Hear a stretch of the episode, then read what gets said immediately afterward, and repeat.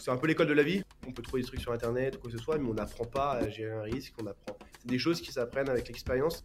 Je dirais le plus important, et franchement, j'insisterai jamais assez, euh, c'est l'action.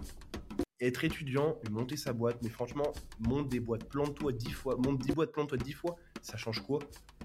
La vie, c'est un peu une sorte de, voyage, et genre, voyager sur le bateau de quelqu'un d'autre, je trouve que c'est tellement dommage que les gens devraient euh, au moins tenter de, fabriquer leur propre bateau euh, avant, de, avant d'aller sur celui des autres.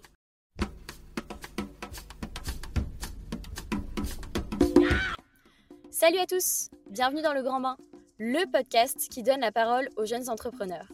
L'idée est de discuter avec des jeunes, mais aussi des moins jeunes, qui se sont lancés dans leur projet entrepreneurial pendant ou à la suite de leurs études. On laisse la parole à nos invités pour nous raconter leurs projets, leurs motivations, mais aussi les difficultés d'entreprendre aussi jeunes. Je suis Charlotte, je travaille en VC et plus précisément sur la partie relations investisseurs et start-up en portefeuille chez Super Capital.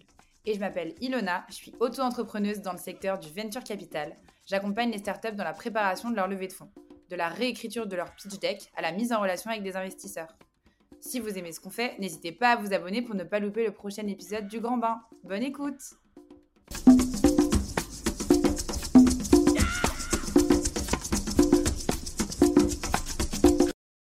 Salut Louis, merci de nous accorder euh, de ton temps euh, qu'on puisse échanger. On est vraiment hyper heureuse de pouvoir t'interviewer pour ce deuxième épisode du Grand Bain, le podcast qui décrit les enjeux des jeunes entrepreneurs qui se lancent dans leurs projets pendant ou à la suite de leurs études. Donc, euh, salut Louis, merci. nous, on se connaît depuis quelques temps déjà, depuis le lycée, ça remonte un petit peu. et pour te présenter un peu à nos auditeurs, donc ça fait quelques années que tu baignes dans le monde de l'entrepreneuriat. Tu as même déjà créé plusieurs projets, euh, des multiples projets dont tu vas nous parler. Et en parallèle de ces nombreuses activités, euh, tu as toujours été passionné de musique. Et aujourd'hui, tu aides des entrepreneurs dans le Web3 et la tech en général à lever des fonds chez Storm Partners. Mais on ne va pas en dire plus. tu vas nous raconter tout ça en détail. Alors Louis, on a une première question pour toi qui est très simple. Est-ce que tu peux te présenter et nous dire ce que tu fais aujourd'hui? Yes.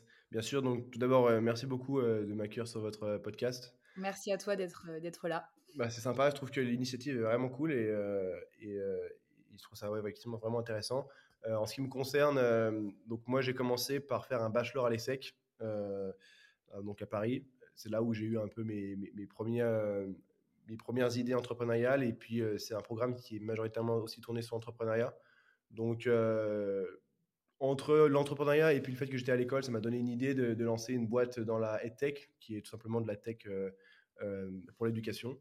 Euh, c'est là où j'ai, on va dire, fait mes premières armes, où j'ai fait mes premières, mes premières galères, mes premiers succès, mes premiers, mes premiers faits, on va dire, en général, avant de rejoindre UCL en master à Londres, où j'ai un peu, un peu poussé toutes ces connaissances qu'on avait, qu'on avait pu acquérir à l'ESSEC, donc plus sur euh, de l'entrepreneuriat encore une fois et de la deep tech. C'est là où j'ai développé ma deuxième entreprise euh, qui était spécialisée dans la blockchain euh, et même plus précisément dans l'entertainment dans la blockchain, donc tout ce qui est produit décentralisé relié à la musique et à l'art en général. avant de rejoindre Storm Partners, donc Storm Partners, c'est un peu, c'est là où je travaille en ce moment, et je pense qu'on en reparlera un peu plus tard.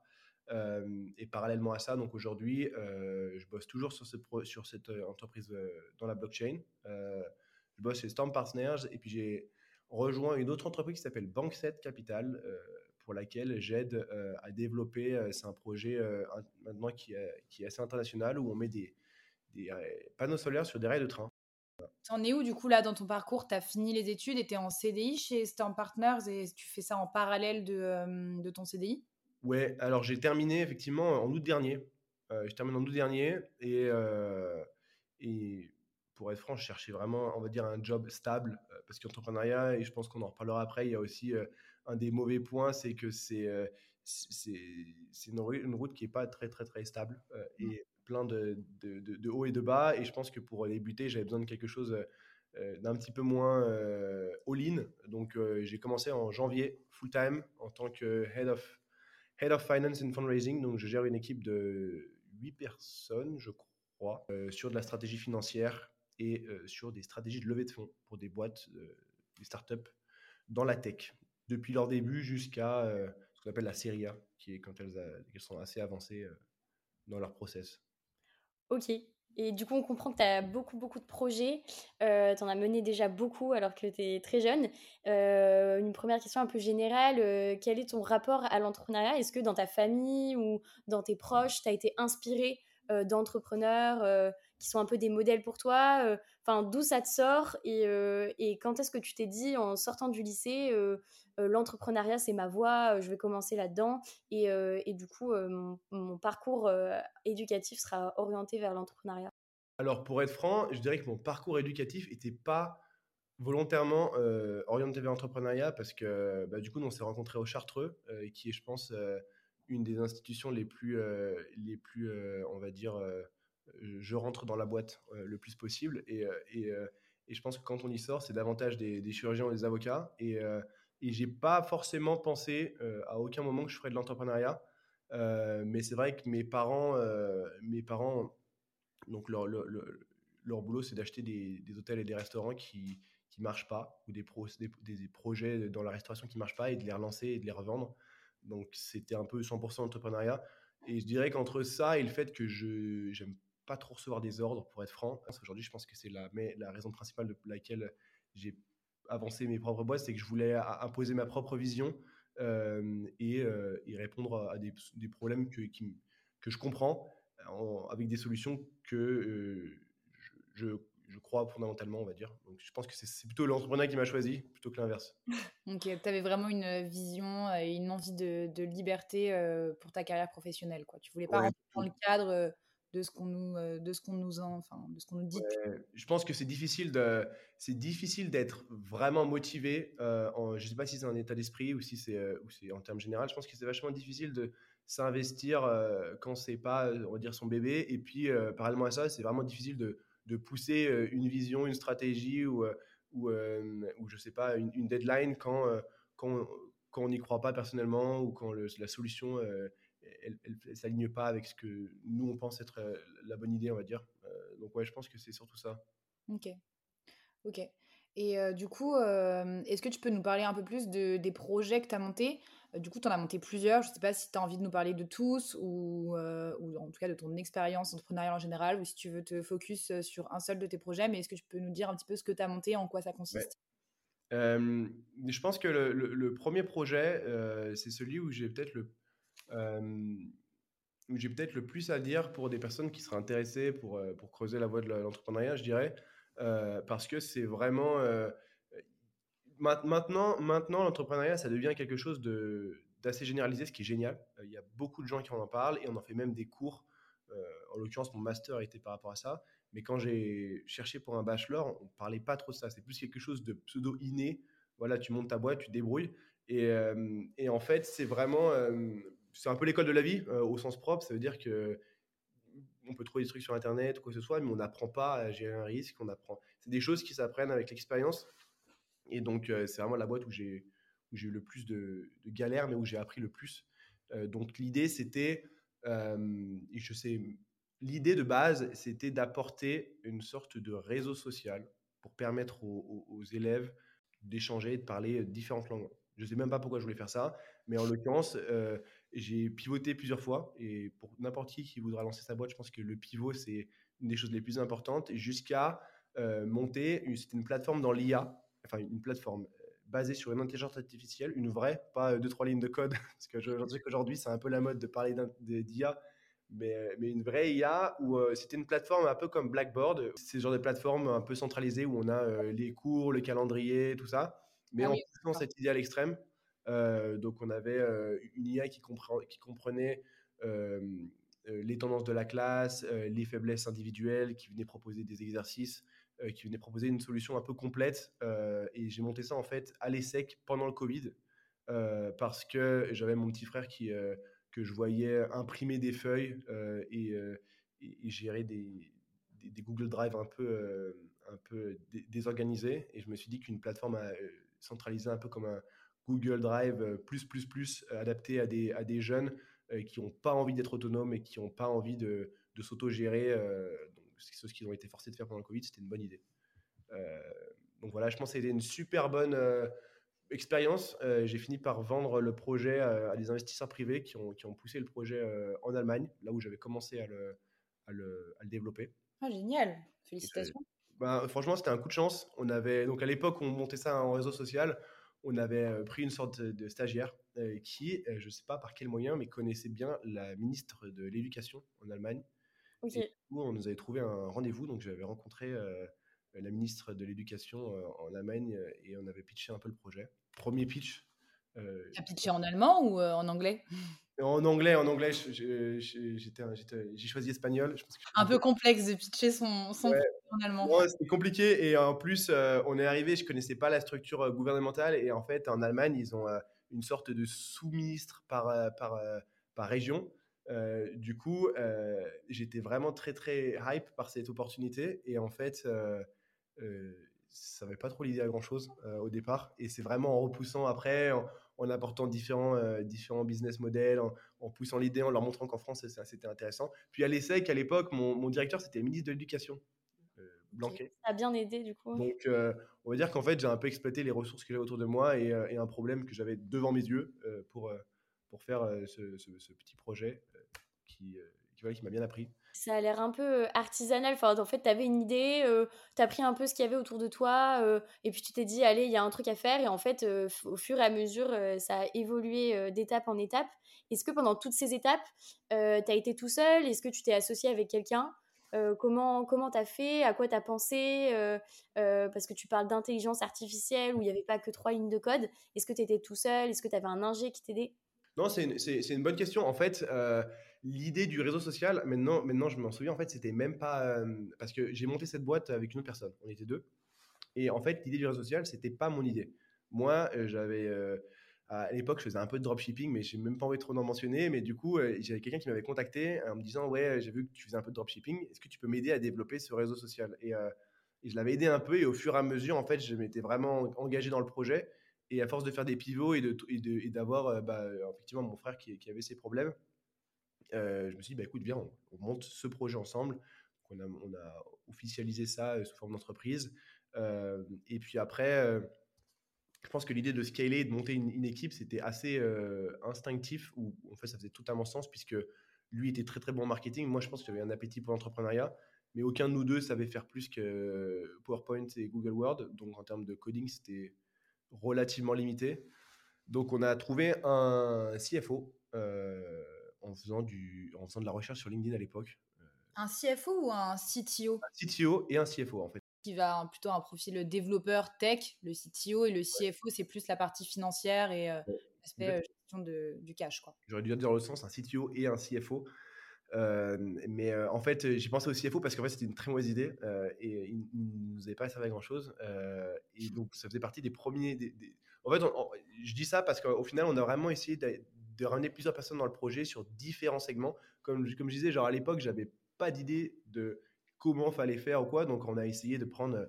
Voilà, bah on, avait, vu que les grosses entreprises avaient un CFO, donc on a pris un CFO, on a pris un mec pour faire du CTO, euh, on avait pris euh, une graphic designer, des choses comme ça, euh, où on a loué des, pourcentages d'equity. On avait dit qu'on donnerait 5% à, l'équipe qui n'était pas très très proche, on va dire, et puis un peu plus au reste.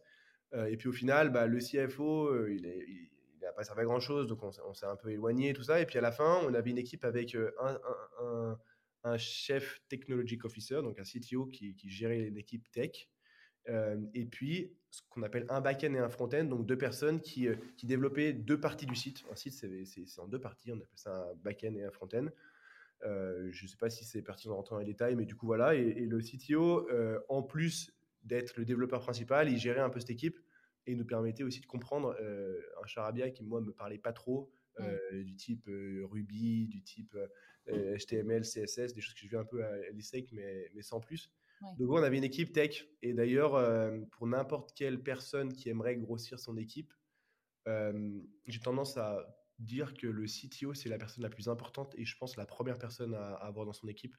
et même aujourd'hui, la preuve, euh, c'est que ma plus grosse euh, failure euh, dans ce projet, c'est que mon CTO est tombé malade gravement à un moment et ça a failli tuer mon projet, mais à 100%. Parce qu'il n'y avait plus personne pour, pour manager l'équipe tech. on n'avait pas accès à toute la data parce qu'à l'époque, je faisais pas la, je ne centralisais pas toute la data ou le coding quelque part. Et, et en fait, c'est que à UCL, donc l'année dernière, que j'ai appris les risques, les risques meurtriers, tous les différents types de risques qui viennent soit impacter lentement une entreprise, soit impacter extrêmement une entreprise. Et du coup, perdre un, membre comme un CTO, c'est vraiment quelque chose de, de, de, dangereux et de terrible, on va dire, en termes général. Mais voilà. Et du coup, est-ce que, mais est-ce que tu rémunérais tes. Euh, tu, parce que tout à l'heure, tu parlais de capital. Est-ce que les personnes qui travaillaient pour toi, tu leur donnais simplement du capital et c'était des personnes qui travaillaient euh, par passion? En, en, espérant que la boîte fonctionne Ou est-ce que c'était uniquement le board, enfin les fondateurs, CTO, CEO qui avaient du capital et peut-être un peu les employés Mais est-ce que les employés étaient rémunérés pour, pour leur travail? Alors ça, c'est un gros challenge. Euh, ça, c'est un gros challenge. Moi, je faisais en equity, donc tu fais que avec des parts d'entreprise. Maintenant, euh, qu'est-ce que ça fait? Euh, Les bonnes choses, c'est que du coup, je ne m'expose pas financièrement, je ne prends pas de risque. D'ailleurs, pour n'importe quelle personne qui veut monter un projet, je pense qu'il faut mettre un peu de cash dedans, mais, mais c'est surtout le cash des autres, vulgairement. Donc les fonds d'investissement, la, la, love money, des choses comme ça, mais essayer de réfléchir le plus possible sans argent, ce qu'on peut faire, avant de réfléchir avec de l'argent, comment faire. Et, euh, d'ailleurs, autour de moi, euh, j'avais un, peu tous mes potes qui montaient des boîtes et eux faisaient qu'on parle d'entreprise, donc ça m'a un peu euh, motivé ou, on va dire donné une direction. Donc ouais, uniquement des parts. Je me souviens, j'avais donné, donné 12% au CTO et après, c'était entre 1 et 2% pour chaque personne euh, de l'équipe euh, centrale. Euh, donc, ça faisait à peu près 5 au total. Donc, 1%, pour la personne qui s'occupait de toute la partie graphique, branding, tout ça. Puis pour les, les développeurs, je donne entre 1 et 2% aussi. Et tu parles, tu parles de l'importance d'avoir du cash au début, d'injecter du cash. Est-ce que c'est quelque chose que tu as fait du coup sur tes projets d'après? Et pourquoi tu penses que c'est important? Tu parles aussi de Love Money. Donc la Love Money, c'est l'argent euh, d'investisseurs proches, donc en, globalement euh, famille, amis. Euh, mais voilà, pourquoi tu dis que c'est important? Et est-ce que tu l'as fait du coup dans tes projets d'après? Eh bien, à l'époque, ben, il ben, y, y, a des dépenses qui sont à faire. par exemple, je sais pas, monter une boîte. au départ, il y, a des dépenses, que ce soit pour la carte de crédit, que ce soit pour les, démarches légales. Il y, y, a des dépenses incompressibles. Mais ces dépenses incompressibles, j'ai envie de dire, elles sont accessible presque à tout le monde, dans le sens où on ne parle pas de 1000, 2000, enfin, on parle de 1000 balles grand max. Euh, donc ça reste une somme, euh, mais je pense que c'est quelque chose qui est potentiellement accessible. Et même sans ça, même sans ça, je pense qu'avoir une entreprise euh, officielle sans avoir de revenus, sans avoir ceci, cela, c'est pas forcément nécessaire. Pour moi, ce qu'il faut vraiment, c'est juste, voilà, tu kiffes le nom de ta, boîte, bah écoute, achète le, domaine, euh, essayer de, faire voilà l'essentiel qui est le nom de la boîte, qui est ce type de choses avant de, avant de dépenser. Donc au départ, moi, j'ai pas trop dépensé. Et puis après, je pense comme, je pas envie de dire comme tout entrepreneur, mais comme, ouais, comme, la majorité des entrepreneurs, j'ai testé de, mettre de l'argent dans mes boîtes. Après ma première exit, j'ai remis de l'argent. Le problème, c'est que j'ai réinvesti dans, mon projet de, blockchain et c'était très bien, mais ça m'a exposé à des risques que je n'avais pas nécessairement besoin de, prendre. Donc encore une fois, je pense que les dépenses, quand nécessaire, c'est important, mais euh, mais il y a des gens qui sont spécialisés pour ça, si je puis dire, et, et j'aurais tendance à faire appel à eux quand mon business model est, prêt, je dirais. Ok. Et est-ce que tu as pu en vivre un moment de ces projets? Du coup, tu as récupéré pas mal d'argent euh, à la revente de ta première société. Et euh, est-ce qu'il y a un moment avant cette revente, tu as pu te verser un salaire ou des dividendes? Et est-ce que sur les autres, tu as, pu avoir euh, cette chance aussi ou tu as vraiment toujours travaillé entrepreneur, à vraiment donner ta vie pour tes projets? Je, dirais. Donc la première, pas du tout. D'ailleurs, c'était à la fin, je me souviens que c'était un, des petits. on voulait lever des fonds au départ et c'était un, des points. Euh, on aurait aimé juste, ne serait-ce que se prendre 1000 balles tous les mois, ce qui n'était même pas le SMIC, mais juste assez de se dire, bah voilà, pour être franc, à l'époque, j'étais, j'étais étudiant, euh, prendre 1000 balles tous les mois, euh, j'aurais été le roi du pétrole, donc c'était 1000 balles tous les mois, c'est pas négligeable, ça te paye ton loyer et tes sorties. C'est fou, hein. franchement, en, tant qu'étudiant, j'aurais pas besoin de plus. donc, c'était pas trop important, et pour être franc, même que ce soit, enfin, peu importe dans mes projets, j'ai jamais trop pensé au court terme. Je me suis toujours dit, je vais me serrer la ceinture et puis à un moment, dès que j'exite ou quoi, c'est là où je me ferai de l'argent. Donc, j'en avais, je vivais pas du tout de ça quand j'étais étudiant sur, sur les premiers projets. La blockchain, en l'occurrence, ça a été des revenus assez exceptionnels qui m'ont permis de prendre de l'argent pour moi. Mais la réalité, c'est qu'en fait, cet argent, je l'ai réinvesti dans d'autres projets en soi, ça reste de l'argent que j'ai pris pour moi, mais, on va dire de l'argent pur que j'aurais pris pour de la conso, pour euh, la location d'un appart, de quoi que ce soit. Non, euh, j'ai jamais fait ça. Euh, et d'ailleurs, je pense que c'est un challenge et c'est quelque chose euh, qu'il faut considérer. les premières années, c'est jamais trop facile et c'est normal.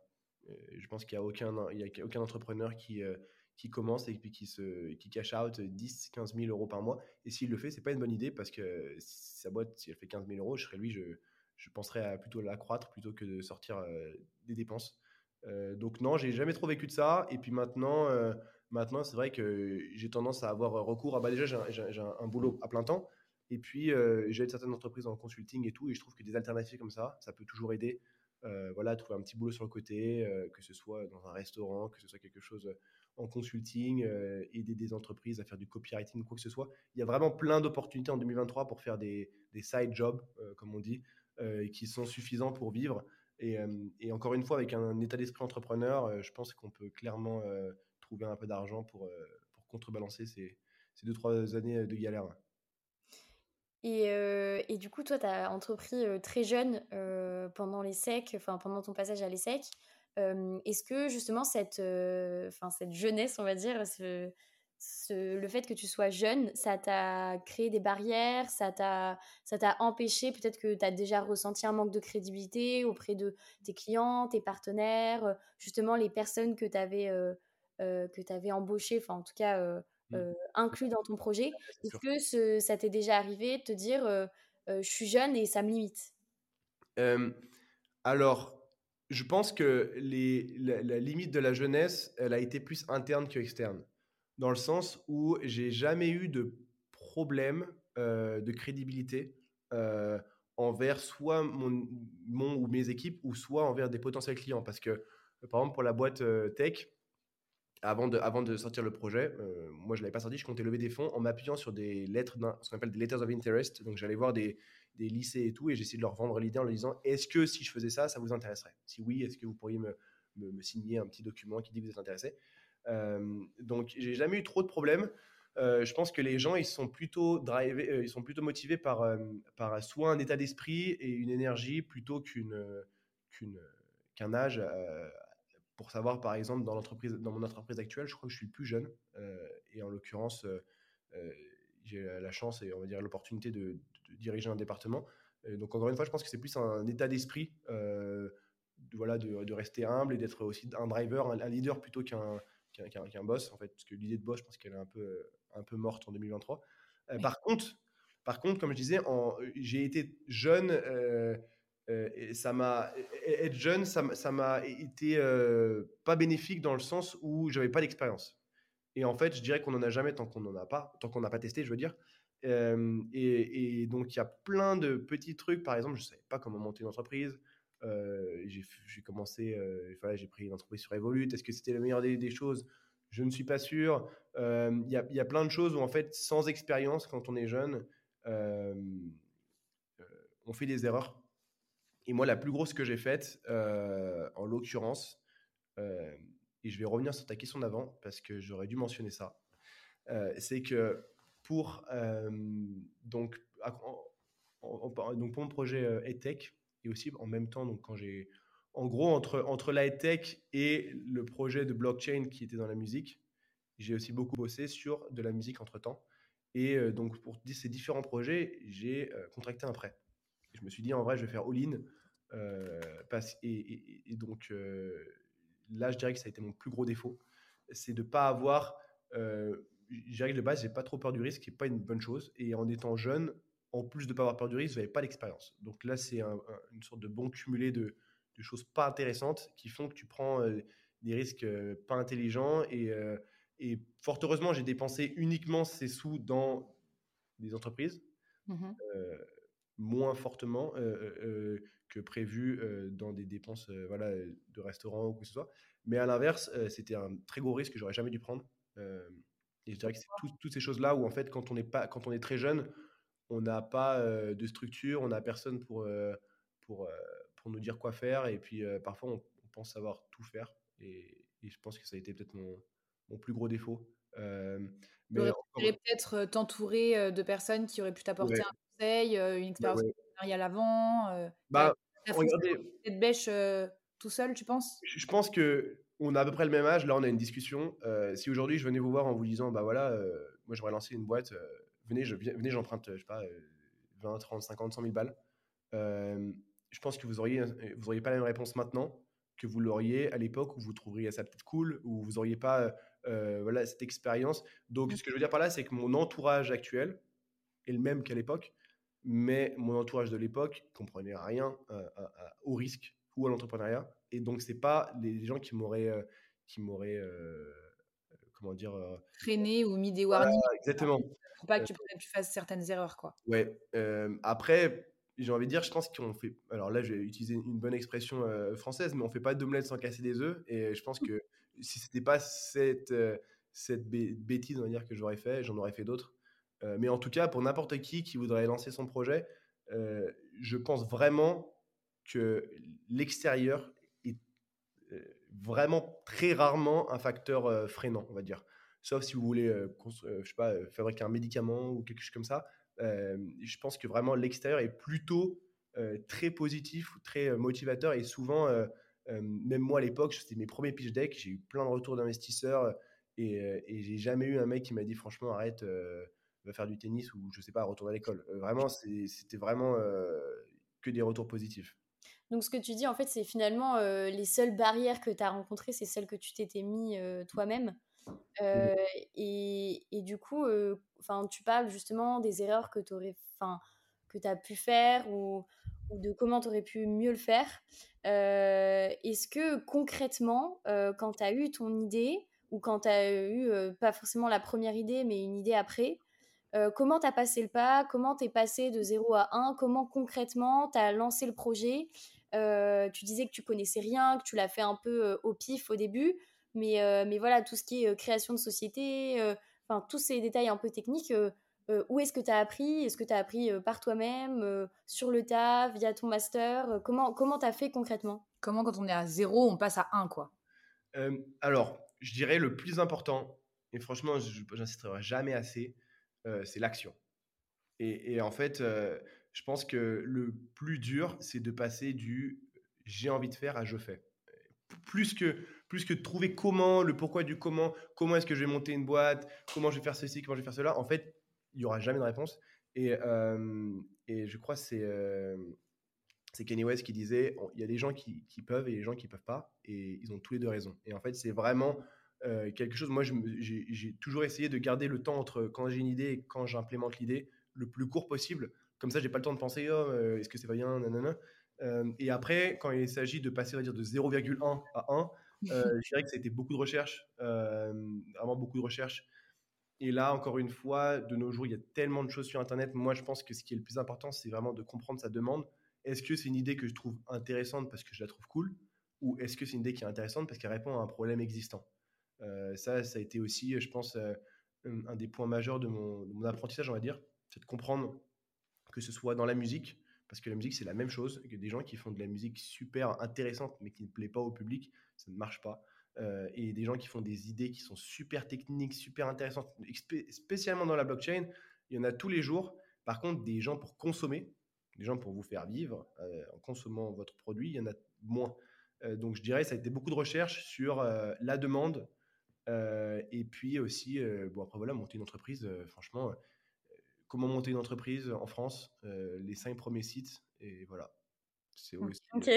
Google est ton meilleur ami, quoi. Ouais, vraiment. Franchement, euh, après, à, prendre avec des pincettes, je pense qu'aller sur, euh, sur, sur, voilà, faut prendre plusieurs sites toujours, mais, mais ouais, je pense que c'est vraiment juste de la recherche. Et, pour moi, le, plus important, c'est ouais, de 0 à 0,1. Donc vraiment actionner une idée, pour pas passer le cap. Et je vois tellement de talents ou d'idées et je trouve ça très triste des gens qui disent ah, j'aimerais bien faire ça et qui ne le font pas. et pour des raisons vraiment dérisoires, parce que quand on commence à grandir, quand on commence à avoir des gosses et tout, ok, je comprends, il y a un poids. On a des vraies contraintes et des vrais challenges dans la vie qui ne peuvent, enfin, où on n'est pas libre de faire ce qu'on veut, mais à notre âge. Être étudiant, monter sa boîte, mais franchement, monte des boîtes, plante-toi dix fois, monte dix boîtes, plante-toi dix fois, ça change quoi? De toute façon, c'est soit ça, soit tu vas dans un bar et tu vas, tu vas, tu vas picoler ou tu vas parler avec tes potes. En fait, chose que tu feras dans tous les cas, même si tu montes une boîte. Donc au final, le but, c'est vraiment juste de tester. Euh, c'est le meilleur moment. Franchement, on n'en demande pas trop à part euh, réviser, euh, faire les mi-termes et tout. Donc tout le reste du temps, moi, j'exploiterai une bonne partie de ce temps à, à faire quelque chose d'utile pour mon avenir, je dirais. Ok. Et si, tu, du coup, si du coup tu devais résumer ça à deux, trois qualités qui, toi, t'ont été essentielles pour te lancer, qu'est-ce, que, qu'est-ce que ce serait? La première, je dirais que c'est la plus importante, c'est la remise en question. et la remise en question en général. C'est-à-dire toujours réfléchir. Et aujourd'hui, même dans Storm, toutes les semaines, je remets en question même notre offering. Est-ce que, est-ce que donc, les services qu'on offre, euh, les services financiers qu'on offre sont pertinents, comment les améliorer et tout? Et, dans une boîte, c'est vraiment ça. Quand je parlais de pivot, c'est vraiment remettre en question. Euh, euh, c'est un peu comme si on tâtonnait jusqu'à arriver sur le, sur le parfait point. Et tant qu'on n'est pas au parfait point, il faut toujours aller un peu plus à droite, un peu plus à gauche. Donc toujours remettre en question. voilà, est-ce que, est-ce que je, suis au top Est-ce que mon équipe est au top Est-ce que, bah voilà, est-ce que le pricing il est bon Est-ce que la demande c'est vraiment ce que je veux faire euh, et les pivots et la remise en question, c'est vraiment la seule chose qui fait progresser des artistes et des entreprises parce que je pense que la corrélation entre un développement entrepreneurial et un développement artistique est, extrêmement, extrêmement proche. donc je dirais que la remise en question, c'est le premier. Je n'ai pas envie de dire entrepreneuriat parce que ce serait trop, trop facile, mais je dirais la créativité parce que je pense qu'il n'y a pas d'entrepreneuriat sans créativité et des solutions pas créatives, euh, c'est pas vraiment des solutions, ou en tout cas, c'est pas des nouvelles solutions. Ah, et la troisième. en, vrai, je pense que là, j'aurais trouvé trois, trois biens, euh, et je m'arrêterai là, c'est la consistance. Euh, franchement, les trois, je, je, me les marquerai, c'est les trois que, que, je dirais. La remise en question et la créativité, bon, je les ai déjà dit, et la consistance, c'est vraiment, je pense que c'est tout comme les réseaux sociaux, en fait, avec les influenceurs, c'est pas euh, avoir, euh, c'est pas euh, dépenser 10 heures par jour sur ton projet pendant 3 jours et rien faire. Tout comme c'est pas poster un Reels qui aura 10 000 likes et puis après rien faire dans ta semaine. C'est poster tous les jours et c'est bosser sur ta boîte tous les jours. même si c'est une heure, même si c'est. Bon, en fait, une heure, c'est peut-être pas assez. Mais genre, essayer, essayer d'être récurrent dans son travail tous les jours, d'avoir une rigueur de, travail. donc voilà, je dirais que c'est les, les trois. Ok. tu, parles de remise en question. Est-ce que du coup, quand tu regardes tes 4-5 années qui sont derrière toi, là, d'entrepreneuriat, qu'est-ce que tu ferais différemment? Est-ce que tu as un peu de recul déjà sur ça? Tu nous as parlé des erreurs que tu as pu déjà faire. mais, si tu devais un peu faire une synthèse, qu'est-ce que tu qu'est-ce que tu nous dirais? Je dirais qu'il y a toujours des choses à améliorer. c'est vrai que je continue de croire fondamentalement au business model de ma première boîte. Et je pense qu'au lieu de. Moi, j'ai toujours eu la musique sur le côté, qui, est, mon premier amour, on va dire. Et j'ai décidé de laisser un peu cette, entreprise à, d'autres mains parce que je, voulais avoir le temps de me consacrer sur une, une, carrière peut-être un jour. Mais euh, je crois fondamentalement en ce projet, donc j'aurais peut-être dû euh, aller jusqu'au, enfin pousser encore le projet plus loin parce que c'était une, bonne opportunité. Euh... Drôle parce que notre invité, je sais pas si tu as écouté le premier podcast où on a, on a reçu Corentin qui a aussi monté une boîte assez jeune comme ça et qui a eu l'opportunité de la revendre et qui l'a revendue. Et son retour, c'était de dire euh, j'aurais pas dû revendre si tôt. Donc, tu vois, Exactement la même, ceux qui se lancent, réponse. ne vendez pas trop tôt. Il y, y, a ce petit, euh, je sais plus, je crois que c'est sur un stage, j'avais vu, euh, c'est une petite image où il y, a, y deux mecs qui creusent. Puis il y en a un qui, qui a deux, trois diamants et qui se barre. Il y en a un autre qui a pas de diamants mais qui continue de creuser. Et à un moment, il a un tas de diamants. Voilà, mmh. c'est vachement matérialiste ce que je dis. Mais je pense que, je pense que vraiment, le, long terme, j'ai des potes que j'ai croisés, que j'ai rencontrés à l'ESSEC, euh, qui eux ont leur boîte. Euh, pour un, que j'ai un peu aidé, euh, ils viennent de clore leur, leur seed, donc leur troisième levée de fonds pour être un peu moins technique, de 7 millions. et, et, à l'époque, je montais ma boîte en même temps qu'eux. Et je me souviens que j'étais bien, pas forcément plus avancé, mais bien plus en phase. Et je me dis peut-être que si j'avais gardé ça, voilà, ceci. Mais comme on dit, avec des, des si on referait le monde, donc je pense qu'il euh, y a plein de choses que je referais. Celle-ci, euh, j'aurais peut-être euh, gardé la boîte un peu plus longtemps. et puis après, je dirais, il n'y a pas grand-chose que je ferais autrement. Peut-être, peut-être peut-être un peu moins de projets, mais, un peu plus poussé. Euh, un peu plus poussé. Donc j'aurais peut-être gardé effectivement le, premier que j'aurais poussé. Euh, mais encore une fois, j'ai pas trop de regrets. Euh, j'aurais aimé connaître les risques, par exemple de perdre un CTO et tout. Malheureusement, c'est des choses que j'ai appris sur le tas et que je n'aurais pas pu savoir avant. Donc si je peux donner des conseils aux gens, c'est peut-être voilà, de lire beaucoup. Maintenant, il y a tellement de, matériel pour apprendre sur l'entrepreneuriat que ce serait dommage de rencontrer ce genre de problèmes alors qu'on peut les éviter bah, C'était une de nos questions, justement. Tu, euh, tu, réponds un peu à notre question d'après. Quel est le, meilleur conseil aujourd'hui que tu pourrais donner à quelqu'un qui a envie de se lancer, euh, à des jeunes qui hésitent, qui ont un peu cette envie d'entreprendre, mais qui, peuvent avoir peur de pas mal de choses? Ouais. Euh, qu'est-ce que tu leur dirais? Donc, mmh. lire déjà, de se renseigner sur. En fait, c'est un, un, un, mauvais conseil dans le sens où, où, euh, je pense que c'est c'est plutôt apprendre avec des pincettes parce que la recherche est super important.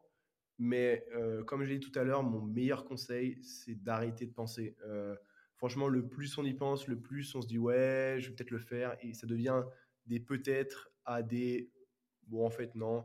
je dirais se lancer, surtout en étant étudiant. Euh, mais vraiment, c'est quelque chose qu'on se rend compte plus tard. Euh, j'ai l'impression de parler comme un vieux, mais si je pouvais refaire des boîtes en étant étudiant, j'en referais encore plus parce qu'il n'y a rien d'autre à faire. Euh, et surtout pour les gens qui sont en, business school, bon, je vais pas tailler les secs, mais c'est un peu partout pareil. Et il y a vraiment du temps pour faire autre chose. Et, et, je pense que ce temps, il peut être tellement mis à, bon escient dans, dans l'entrepreneuriat. Tellement il n'y a rien à perdre que je dirais allez-y, allez-y. Euh, faites un peu de recherche. Vraiment, la demande, c'est quelque chose à garder en tête. Et puis, euh, puis voilà, faites quelque chose qui vous drive plutôt que de vous retrouver dans un bureau à, à bosser pour des rêves qui ne seront pas les vôtres. Euh, je pense que c'est c'est quelque chose qui est tellement important. pour pas terminer sur quelque chose de philosophique, mais c'est la vie, c'est un peu une sorte de, de, voyage. Et genre, voyager sur le bateau de quelqu'un d'autre, je trouve que c'est tellement dommage que les gens devraient au moins tenter de, fabriquer leur propre bateau euh, avant d'aller avant sur celui des autres. Euh, parce que c'est plus cool, quoi. Enfin, voilà. Ok, donc très belle philosophie en tout cas. Ouais, très beau mot de la fin. Et puis si on résume, euh, ne pas vendre trop tôt, bien se renseigner et puis surtout sauter le pas le plus rapidement possible et passer de, de 0 à 1 ou de 0 à 0,1 euh, le, plus rapidement, euh, le plus rapidement possible. Bah écoute, euh, merci Louis pour ton temps. C'était un super échange et je pense que ça va pousser beaucoup de nos auditeurs à se lancer dans l'entrepreneuriat. donc merci pour ça. Et puis, et puis on vous donne rendez-vous pour le prochain épisode mm. à suivre dans deux semaines. Merci à vous. Merci beaucoup Louis. Salut. Au revoir.